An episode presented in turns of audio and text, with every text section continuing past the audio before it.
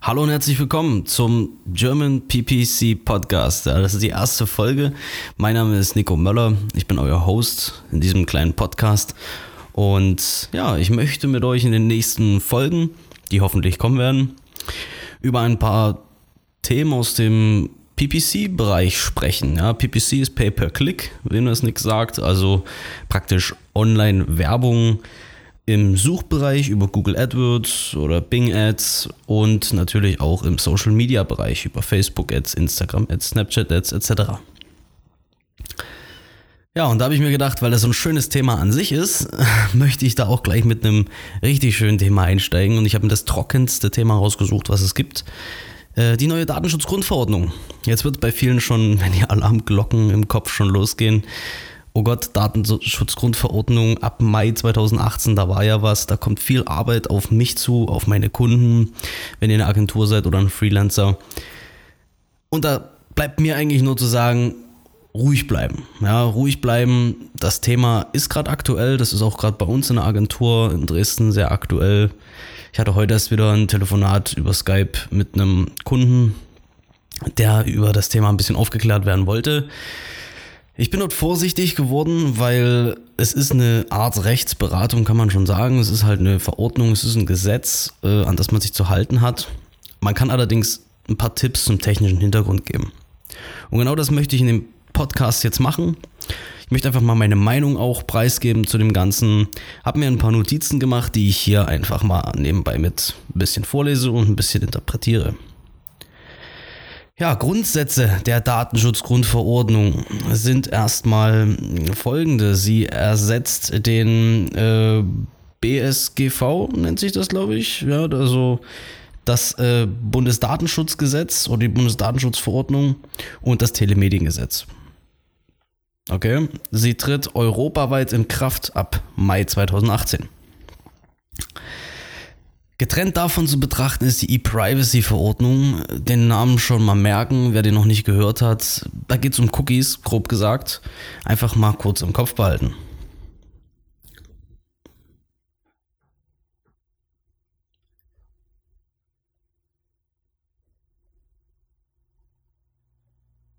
So, was sagt die Datenschutzgrundverordnung denn grundlegend aus?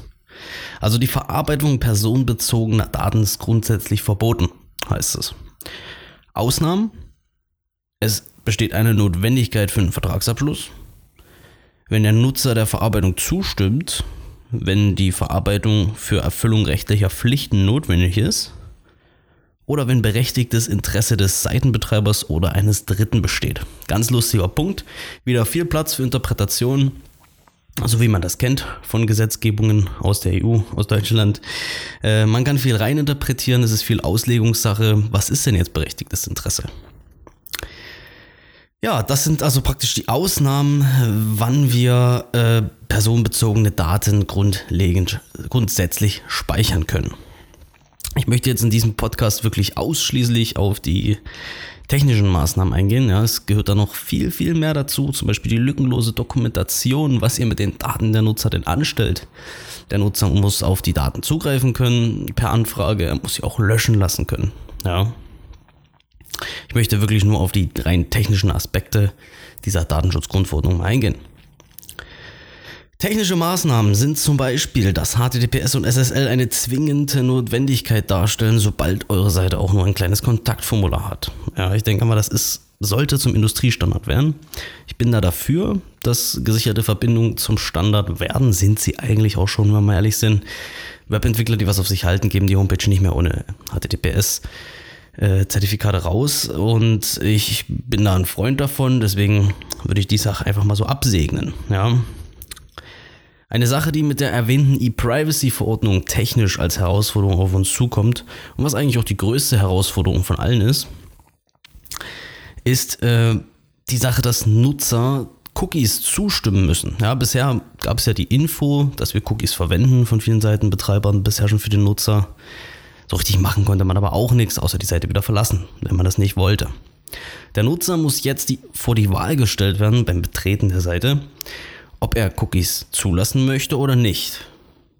Einige werden sich jetzt denken, okay, Wenn er keine Cookies zulässt, kann ich kein Remarketing machen, dann will ich ihn auch gar nicht auf meiner Seite haben. Falsch. Der Nutzer muss die Seite betreten können, auch ohne Cookies.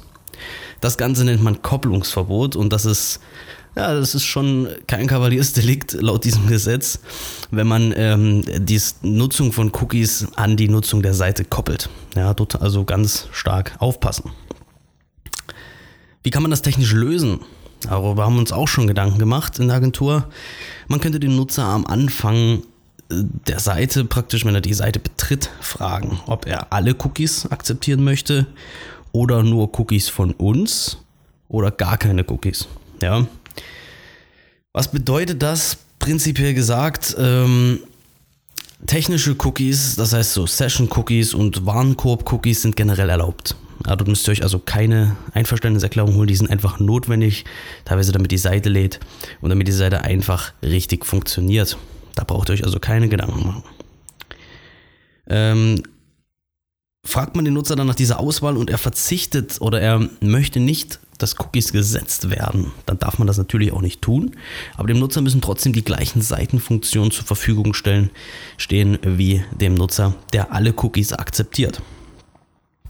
Jetzt werden die Alarmglocken losgehen und viele Leute werden sagen, okay, was ist denn jetzt mit Remarketing? Was ist denn jetzt mit Google Analytics? Ja, und äh, da habe ich auch mir ein paar Informationen rausgesucht, was eigentlich ganz interessant ist.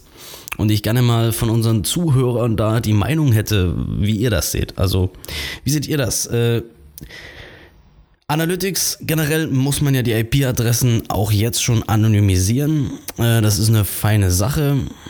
Das geht relativ einfach in Analytics und tut der statistischen Erhebung ja auch nicht weh. Ja? Ähm, was neu dazu kommt, ist die Auflistung aller Tracking-Faktoren und Umfang des Trackings in der Datenschutzerklärung. Ein Unternehmen, was das schon sehr super macht, ist bitcom.org. Wenn ihr euch dort mal die Datenschutzbelehrung oder Datenschutzabteil der Seite anschaut, alles sauber aufgelistet, was wird wo wann getrackt, was machen wir mit den Daten, wie lange wird zum Beispiel der Serverlog getrackt oder wie lange ist der Serverlog aktuell und so weiter. Einfach mal googeln, bitcom.org und dann in die Datenschutzabteilung im Futter klicken. Wo waren wir stehen geblieben? Genau, Auflistung der Tracking-Faktoren, das haben wir gesagt. Und es muss natürlich auch eine Opt-out-Möglichkeit geben für Analytics. Das gibt es ja schon, das ist technisch schon lange umgesetzt und Analytics bietet also per Link dem Nutzer die Möglichkeit, das Opt-out-Verfahren äh, anzuwenden und nicht mehr von Analytics getrackt zu werden. Es gibt auch schon seit geraumer Zeit diesen ADV-Vertrag, ja, Auftragsdatenverarbeitungsvertrag, den man mit Google abschließen kann. Als deutsches Unternehmen kann man den aktuell nur per Post nach Dublin schicken, diese 18 Seiten ausdrucken, unterschreiben. Viele Kunden fragen mich, was für einen Sinn hat das? Der Sinn liegt darin, dass rechtlich gesehen ihr als Seitenbetreiber dann das Tracking vornehmt und nicht mehr Google. Warum ist das wichtig und warum wird das auch immer wichtiger, gerade mit der neuen DSGVO? Denn betreibt ihr das Tracking, dann ist es Interesse des Seitenbetreibers, ja, seine Nutzer auszuwerten, das Verhalten auszuwerten und anonymisierte Daten zu erheben.